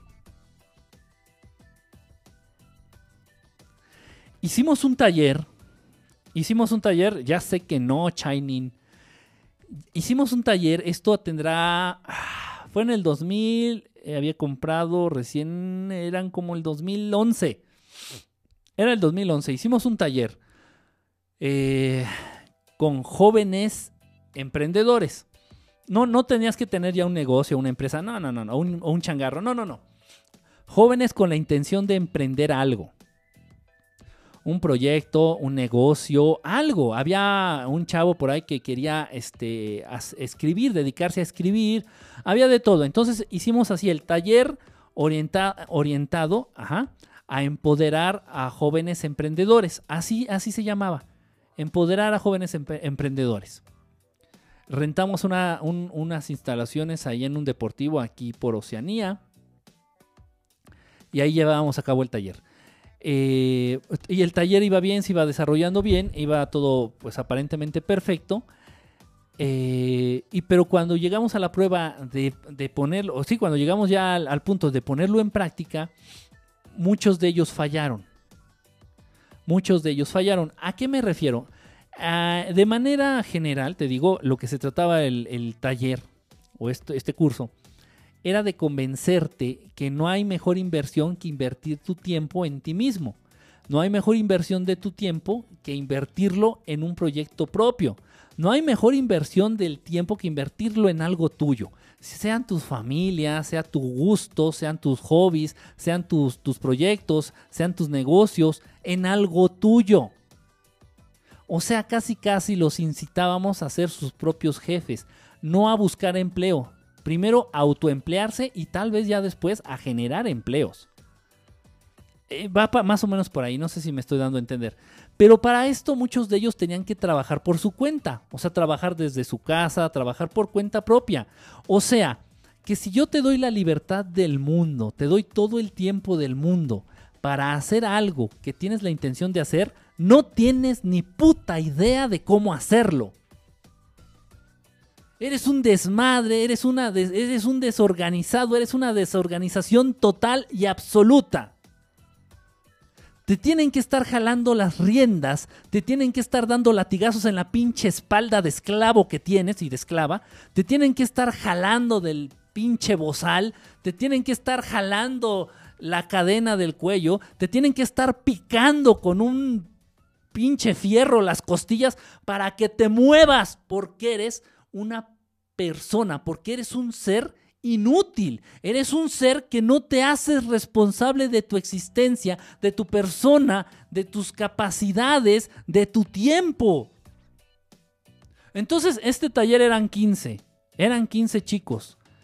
De los 15, 14 valieron madres. A los dos meses, entonces tuvimos la reunión después de dos meses. ¿Qué pasó? No, es que yo no me organizo, yo no puedo. Si yo me quedo en mi casa, me quedo dormido. No mames. Es que si yo trabajo por mi cuenta, no, no, no encuentro la manera de poner horarios, y no me sé organizar, no, no, no puedo organizar mis tiempos, no sé por dónde empezar, no sé, ah, cabrón, ah, cabrón, pero tienes esa idea falsa de tener control sobre todo, ¿eh? Sobre todo, sobre tu relación, sobre tus finanzas, sobre tus hijos, sobre tus, todo, tienes el control de todo, pero no tienes control de tu puta vida. No sabes, no sabes llevar el control, no sabes llevar las riendas de tu vida. Es más fácil que otro piense por ti. Es más fácil que te estén diciendo qué hacer, cómo hacerlo, a qué hora hacerlo, con quién hacerlo y bajo qué condiciones hacerlo. Entonces, ser empleado, puta madre, es, es lo mejor que le puede pasar al ser humano mediocre el ser empleado es lo mejor que le puede pasar a un ser humano que tiene miedo de tener las riendas de su propia existencia. No estoy hablando nada más en un plano económico, que no quiero que se malinterprete. Yo no estoy diciendo ni dando claves para, hombre, aquí le traigo la clave, los cinco puntos para que se haga millonario, millonario desde su casa. A ver, ponga atención, vamos a hablar del sistema piramidal. Esto no es una estafa, señor, esto no es una estafa. A ver, ¿Quién quiere ser millonario? ¿Quién, yo, con una inversión mínima de 200 dólares, mira, tú vas a empezar a recibir, va a empezar a percibir 5 mil dólares, 5 mil dólares por semana, por semana. No, no, no, responsabilízate de tu puta existencia, responsabilízate de tus capacidades, responsabilízate de tu tiempo, responsabilízate, de tu libre albedrío, de tu voluntad. El ser humano, el ser humano tiene miedo de ser libre. Al ser humano le gusta ser controlado. Al ser humano le gusta que le estén diciendo qué tiene que hacer, a qué hora hacerlo y cómo hacerlo. No, no es pare de sufrir, pare de, su, pare de sufrir, son brasileiros. Eh, pare de sufrir, está hablando así con un acento brasileiro. Que tiene que, por favor, depositar. Después venga usted a la iglesia universal. Deposite usted su donativo su donativo porque eu tenho que pagar meu carro. O meu carro que vamos sacar, um Mercedes-Benz, tenho que pagá-lo. É distinto el cubano al brasileño. Por favor. Entonces, repito, para el ser humano promedio, para el ser humano mediocre, ser empleado es la mejor maldición que te puede, que te puede ocurrir. Ojo, por favor. No estoy diciendo que todos los que son empleados son unos... No, no, no, no, no, no, no. No, no radica en lo que haces, sino radica en tu mentalidad, radica en la manera en que estás percibiendo lo que haces, radica en la manera en, en que, en, que, en, que en que concibes todo esto. Puedes ser empleado y estar consciente de todo esto, decir, no, ni madre, o sea, yo, yo estoy consciente, yo estoy consciente de que, eh, esto es un sistema de explotación. Y puedes estarlo haciendo, pero, pero tener la conciencia de que no es lo mejor. ¿Sí me explico? Lo mismo pasa en las relaciones, por eso se da mucho, por ejemplo, los mandilones o las viejas sufridas. De verdad, ¿eh? neta, neta, lo estoy diciendo neta.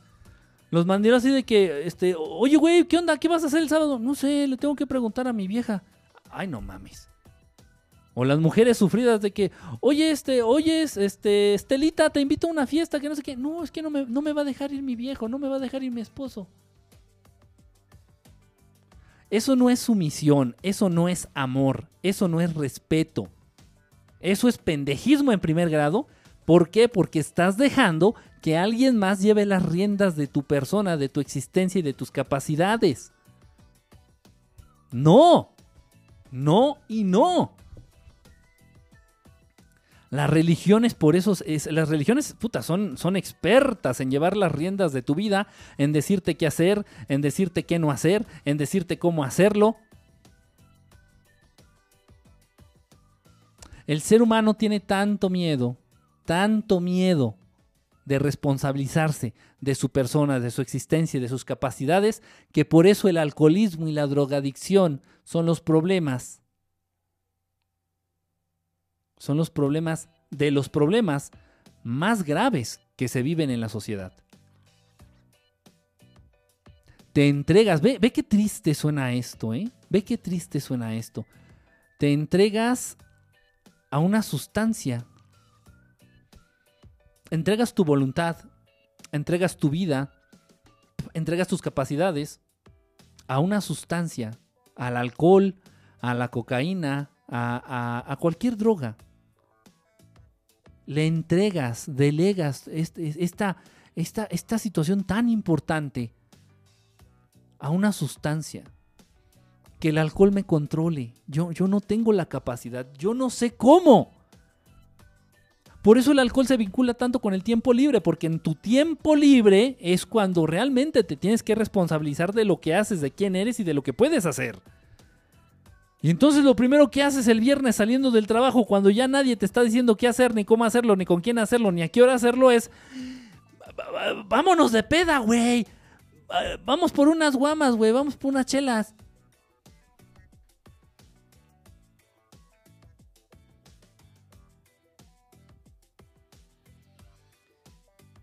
Y el mismo poder que tiene el alcohol y las drogas, porque te dicen qué hacer Ajá, porque conducen eh, tu, personalidad y tus acciones, por lo menos mientras estés bajo sus efectos, es el mismo poder que tienen, eh, por ejemplo, el que te vayan a leer las cartas. El que te lean las cartas. Esto, esto fue real, fue verdad, y, la, fuente es muy, la fuente es muy confiable. El, el, el expresidente Vicente Fox, ese viejo ridículo totalmente servil del sistema, eh, no salía, no, perdón, sí, no salía de, de la cama, no de su casa, no se levantaba, no salía de la cama si no recibía consejo del día de su bruja particular. Si el señor Vicente Fox no recibía su horóscopo, vamos a decirlo así, su horóscopo diario, su horóscopo del día, y le decían qué hacer y qué no hacer y cómo hacerlo, esto es cierto, ¿eh? Si no le decían, no salía. No, se, no salía ni de la cama. El ser humano está acostumbrado a que nos dirijan. El ser humano está acostumbrado a que le digan qué hacer. El ser humano está acostumbrado a que le estén latigueando la espalda, a que le estén latigueando la espalda para hacerlo. Chambota para la bruja. Uy, uy, uy, mi querida Ilianita, si supieras, si supieras. Chambota, eh, chambota en el sentido de responsabilidad, chambota. No, no, no, no, no, no, no, no tienes idea, no tienes idea. Hay muchos, hay muchos brujos, hay muchos brujos, muchas brujas, este, que, que ganan lo que ganan lo que se les da la gana, literalmente ganan lo que se les da la gana. Obviamente porque tienen clientes, pues po- tienen de, eh, a políticos, a grandes empresarios, a grandes empresarios de clientes. Abrir los ojos y perder el miedo.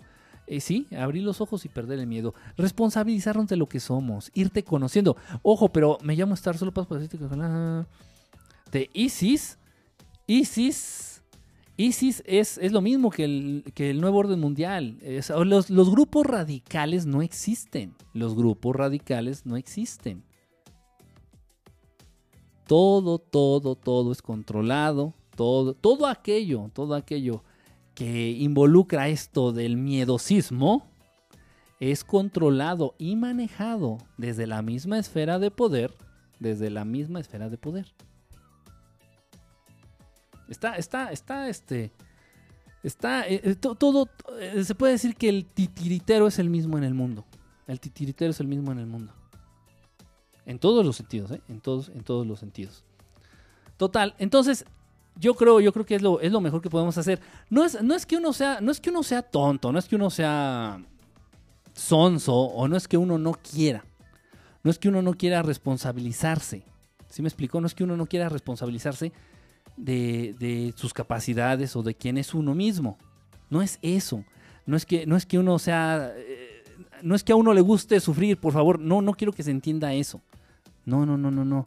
Simplemente es, todo esto radica, este miedo a responsabilizarte de tus capacidades, este miedo a responsabilizarte de quién eres, viene, la raíz, la raíz de este problema es de que no se conoce uno mismo, de que no te das oportunidad de conocerte a ti mismo.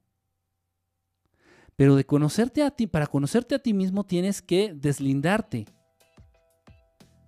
de tu nacionalidad, de tus creencias religiosas, de tu familia. Tienes que deslindarte de todo eso. Para dejar de ser el producto, para dejar de ser el producto de una serie de accidentes. El ser humano se, se concibe y se entiende como una, una, una serie, de, como el resultado de una serie de accidentes. Bueno, es que en mi familia han sido priistas y le han ido a la América, y pues yo también. Es que en mi familia han sido católicos toda la vida, y pues yo también. Es que mi país ha estado bien jodido y bien ignorante toda la vida, y yo también, manto. Es que eh, al club que yo pertenezco tienen estas ideas y también son las mías. Entonces tenemos, tenemos que deslindarnos para, para empezar a conocernos. Esto, esto está muy cabrón. Esto no es fácil. Esto no es sencillo. Esto que les estoy comentando no es sencillo. No es fácil. Y no cualquiera tiene la capacidad de hacerlo. Tienes que deslindarte de pasado, de familia, de religión, de nacionalidad, de creencias en generales, de tendencias políticas. Tienes que sacudirte de todo eso, porque el ser humano, en su gran mayoría, es el resultado de una serie de accidentes en los cuales él no tuvo nada que ver. Nada que ver. Y si eres mexicano, es- eres mexicano por accidente. Y si eres francés, eres francés por accidente. Y si eres americano, eres americano por accidente. Pero realmente, ¿qué eres tú? Deja de ser un puto accidente. Deja de ser un puto accidente para que empieces a convertirte en lo que realmente quieres ser. Para que empieces a convertirte en aquello que tienes el potencial de llegar a ser. Oye, ¿y tú por qué? No estoy hablando en alguien específico. Oye, ¿y tú por qué este, eres testigo de Jehová? Ah, es que mi mamá este, y mi abuelita empezaron con esto y, y me empezaron a llevar al templo. Ah. ¿Y, por qué eres mexicano? Ah, es que aquí nací. Accidente. O sea, no, fue accidente. Ah, ok. ¿Y por qué te gusta tanto, este, no sé, la música? ¿Por qué te gustan tanto, no sé, los tríos? O rockero, ¿por qué eres rockero? ¿Por qué eres tan rock and rollero? Ah, es que mi abuelito fue rock and rollero y mi papá también fueron rock and rolleros. No, traemos el rock en la sangre.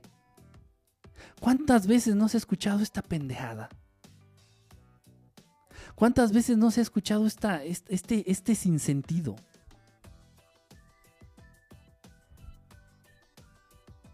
Oye, ¿por qué vas a ser médico? Uy, no, es que desde mi bisabuelo, desde mi bisabuelo él fue médico. Traemos que, como que la medicina corre por nuestras venas. Invito, se invita a todo y cada uno de los seres humanos a dejar de ser el resultado de una serie de accidentes para empezar a ser y para empezar a vivir como lo que realmente eres o como lo que realmente quieres. Esta reflexión, esta reflexión no es sencilla. Esta reflexión que estamos manejando ahorita no está nada, nada sencilla. De verdad, ¿eh? De verdad.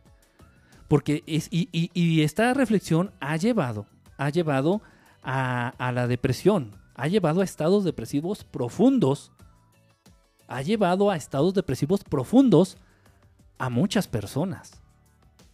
Porque en un, en, mira, en un estudio sensato, en un estudio sensato, en un análisis, en una, este, en un análisis interno, personal, si tú te sientas a la sombra de un árbol, una tarde soleada, húmeda, y te pones a pensar en todo lo que es tu vida, en todo lo que ha sido tu vida, pues realmente de todo lo que se conforma tu vida, muy poco lo has decidido tú. Muy poco lo has decidido tú y le echamos la culpa a la suerte, le echamos la culpa a la economía, le echamos la culpa a las casualidades, a las coincidencias. Eres médico porque tus papás te dijeron que fueras médico. Eres mexicano porque por accidente naciste en este país. Este, y así todo, todo lo que rodea tu vida. Aprendiste a tocar el piano no porque te gustara, sino porque desde los cinco años te llevaban a clases de piano. Repito, este ejercicio es, es muy fuerte. Es muy fuerte porque en un, en un análisis sano, en un análisis a profundidad, eh, sí caemos en cuenta de muchas cosas y nos damos cuenta que nuestras vidas no son lo que nosotros queríamos que, fueran, o nuestras vidas no son lo que nosotros queremos que sean. Pero lo que nadie te ha dicho es que sí tienes el control, sí tienes el poder para cambiar eso. Olvídate de tener control sobre el medio ambiente, sobre tu vieja, sobre tu viejo, sobre tus hijos, sobre tus compañeros, sobre la tanda, sobre el melate, sobre las brujas, sobre los brujos, sobre la magia. Empieza a tener control sobre esta situación. Y después ya podrás tener control sobre todo, todo lo que quieras. Está canijo, está canijo. Pero debemos de empezar a sacudirnos todo aquello que está presente en nuestras vidas por accidente. O sea, el 99% de las cosas de las que se conforma nuestra existencia. Nos las han impuesto.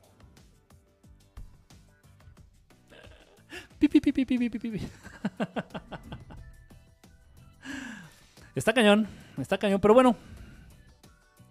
Tenía que hacer la reflexión. Por ahí este, ha salido mucho esto. Acuérdense que yo los temas no, no, no, me, no estoy en el baño ahí. No estoy en el trono pensando, ¿de qué voy a hablar? ¿De qué hablamos? ¿De qué No, no, no, o sea. me van llegando las inquietudes, me van llegando preguntitas, me van llegando cosas así. Digo, ah, este es un buen tema. Y por lo general siempre, por lo general siempre, este, coinciden varios en algún tema a lo largo de la semana. Está, está interesante. Repito, las coincidencias no existen. Vergara, leyendo el shampoo. fíjate que, fíjate que ese sería un, ese sería un estudio, un estudio bien, bien cabrón. Un estudio que sería ganador del premio Nobel de Ciencias Avanzadas. ¿Por qué cuando el ser humano está en el trono, le da por leer? No, en serio, ¿eh? yo no, yo, y, les, les, comento, yo no, yo no me llevo el celular al baño, ¿eh? Si voy a hacer uso del baño, no me llevo el celular. Me molesta, me molesta muchísimo, muchísimo tener el celular y estar en el baño. Me molesta mucho, mucho, mucho, mucho. Sin embargo, eh, de pronto sí hay este. de pronto sí hay periódico.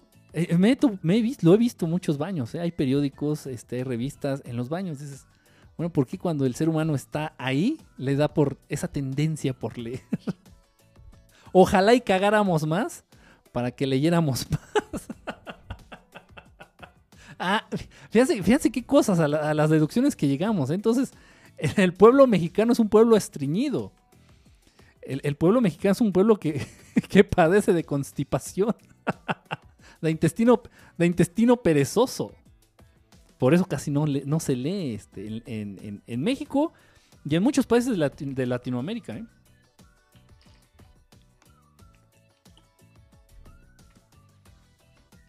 Ay, tengo harta, harta sed.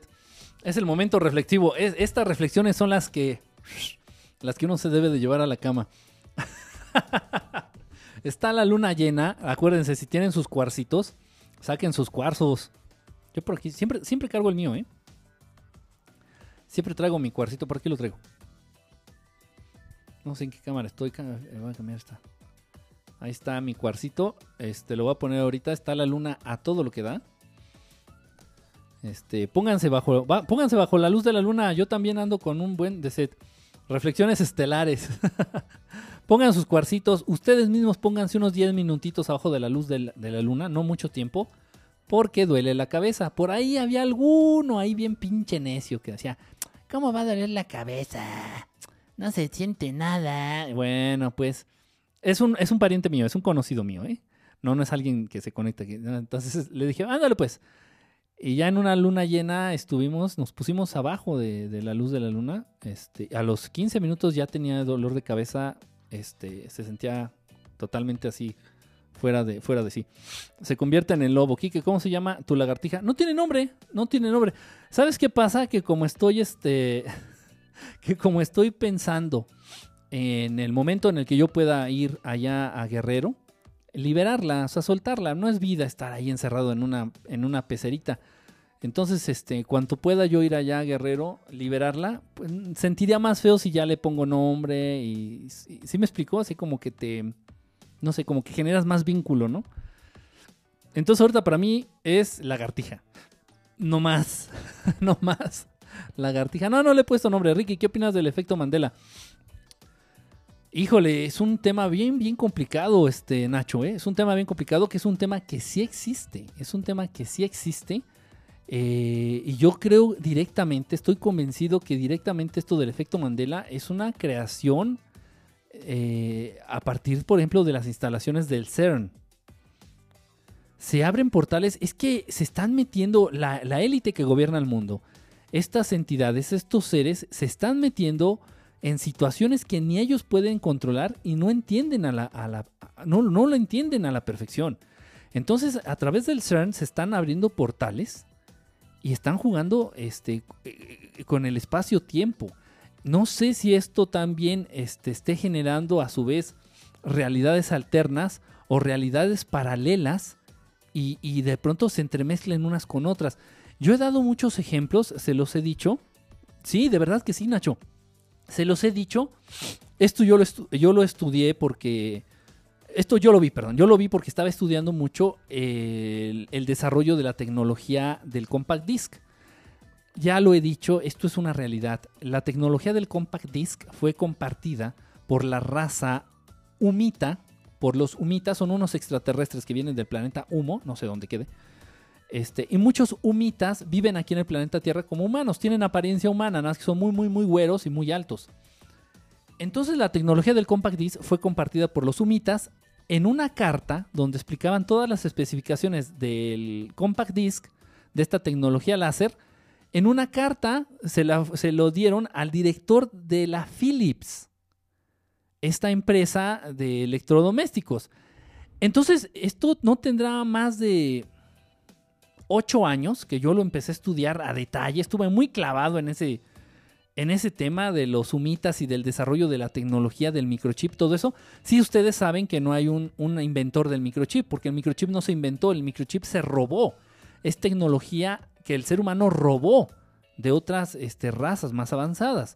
El microchip lo sacaron de naves que se estrellaron, que se han estrellado aquí en el planeta Tierra. Total, eh, entonces estuve yo estudiando mucho esto y yo recuerdo a la perfección que la empresa Philips se escribía con doble L. Era P-H-I-L-L-I-P-S.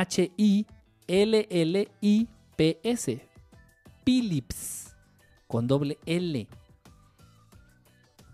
Yo me acuerdo. Lo escribí cientos de veces. Cientos de veces escribí esa pinche compañía. Ese pinche nombre lo escribí cientos de veces.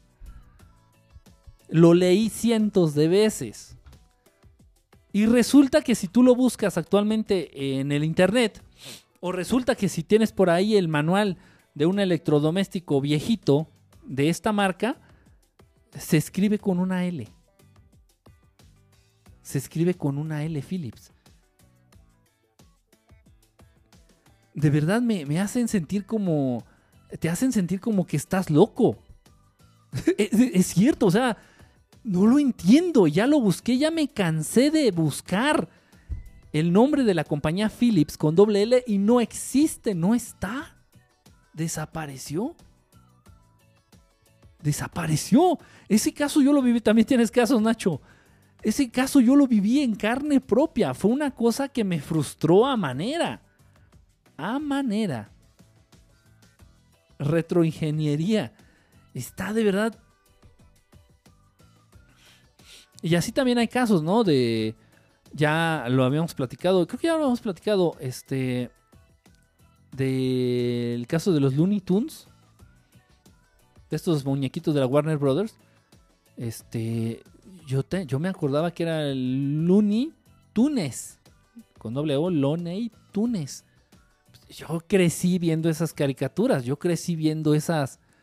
e- Esos dibujos animados. Y ahora resulta que no, que toda la vida era Loney Tunes con doble O. O sea, de Tunes de caricatura, de cartoon.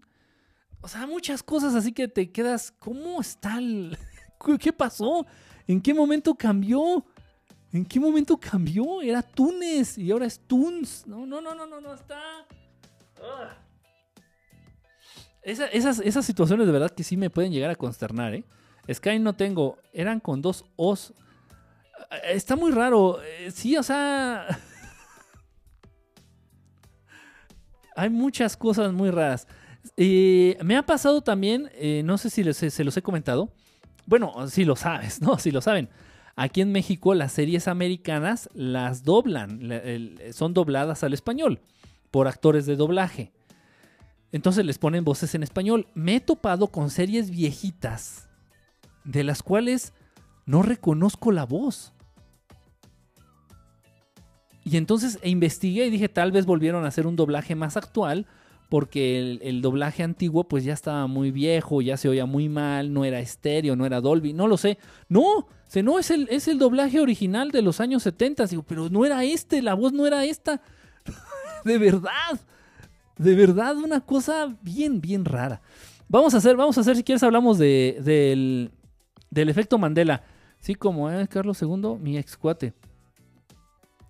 Este, Carlos II no es el que hace la voz de Picoro, este, Juancho. Sí, ¿no? Es el que es la voz de Hot Wheels y la voz de Picoro en Dragon Ball, ¿no? Sí, creo que sí. Vamos a hacer el, programa, Nacho. Me, me gustó, me gustó el tema, me gusta el tema y hay muchos, muchos casos. Este, ¿verdad, Estelar? Seas payaso. Gracias por confirmarlo siempre ahí, ahí en la cima. Vamos a hacer el, el, el, periscope. Se me que tal vez mañana, Nacho, ¿cómo ves? ¿Cómo ven en general? Vamos a hacer el programa mañana, vamos a hablar del, del- del efecto Mandela. De estas cosas que parece que de pronto cambian y, uno tiene la certeza de que eran de una manera y, incluso esto se refleja en cosas tan sencillas como cuando se te desaparecen las llaves. Eh, en, en casas, en casas, perfecto, en casas donde hay recién nacidos, donde hay bebés recién nacidos, es muy común la apertura de portales, de portales dimensionales eh, momentáneos, así esporádicos. Entonces, eh, las cosas desaparecen, las cosas se mueven de lugar, las cosas, eh, esto es real, de verdad, esto es real. Parte también, también se, se vincula un poquito ahí con esto del- del efecto Mandela. También se vincula ahí un poquito. Bueno, pues vamos a dejar el programa de hoy hasta aquí. Vamos, este. Vamos a vernos mañana, mañana, mañana, porque yo ahorita ya es un poquito tarde. Tengo que dormir. Me tiene mucho que no se pasa eso. Este, tengo que dormir, porque mañana tengo una chamba por ahí medio importante. Para que salga para el Mactrío. Les agradezco mucho que hayan estado conectados. Este, Ismael, Apocalipsis, muchísimas gracias. A Lu, a Morrison, a todos, a todos, a Ileanita también que anduvo por aquí, a Kobe, a Miguel Muñoz, Rey, el cuenco. El cuenco no lo tengo aquí, el cuenco me lo llevé allá para mi cuarto para limpiarlo. Este, al señor Vergara, muchísimas gracias. A Ave Fénix, a Lorenux, MC, a Nacho, a todos, a todos los que estuvieron conectados, de verdad, muchísimas gracias. Buenas noches, buenas noches, descansen, que estén muy bien. Este, nos vemos mañana, mañana haber transmisión, está muy bueno el tema. El efecto Mandela, muy buenos. Sosnava, Sosnava, muchísimas gracias. Igual, estamos en contacto. Traten de descansar. Pórtense bien. Y Kike, yo igual quiero mi libro en físico. Sí, ahí lo venden. Ah, ah, Mira, ah, bueno, lo que pasa es que me están haciendo un tipo como comercial para explicar esto del libro físico, cómo pedirlo. Este, está relativamente está sencillo, relativamente está sencillo. De todos modos, si mañana puedo este, dar ahí una explicación rapidita, cómo tener el libro físico, pues excelente. Y también algo que les conviene. Digo, les paso el dato porque por- para mí se me hizo caro. El libro en sí, el precio, bueno, se ajusta a través de Amazon. Eh, pero eso no es lo importante. Lo importante es que, bueno, el precio del libro está en promedio. El precio del libro es promedio para un libro de la cantidad de, de esa cantidad de páginas. Más o menos, de a peso la página es. Aquí en, aquí en México se maneja de a peso la página. Entonces un libro de 100, de 100 hojas, este, de a 100 hojas, la, de, de peso la hoja, perdón. Entonces va a costar 100 pesos. Eh, si me explico, uno de 200, 200 pesos. Entonces el precio más o menos. Pero el, el precio de la entrega, el delivery, está muy caro. Para mí, para mí se me hizo muy caro. Entonces lo que pueden hacer es juntarse entre tres personas porque ya a partir de tres libros la entrega es gratis. Eh, bueno, sí me explico. O sea, entonces sería padre que tuvieran la oportunidad de, de juntarse entre tres, pedir tres ejemplares y ya la entrega les resulta este, gratis. Valdría, valdría la pena. Bueno, de todos modos, eso ya lo vamos a platicar ahí. eh, este, ah, bueno, mañana, mañana les, les platico un poquito acerca de eso. Muchísimas gracias, cuídense, eh, traten de descansar. Esta, mañana nos vemos, mañana nos vemos ahí con el efecto Mandela. Gracias a todos los que se conectaron, de verdad, para España quiero pedirlo. Para España, sí, sí, también lo, lo- lo entregan allá hasta España, hermano. También hasta, hasta España se entrega. Bueno, les mando un abrazo, de verdad, muchísimas gracias. Cuídense, mañana este, platicamos ahí un poquito de esto de, de lo del libro. Estuve investigando, ¿eh? No crean que... Estuve investigando. ¡Ay, pinche arañota! Se metió una arañota, no mames. Uf. Ahorita la, voy a tener que invitar a retirarse. Bueno, les mando un abrazo, cuídense mucho.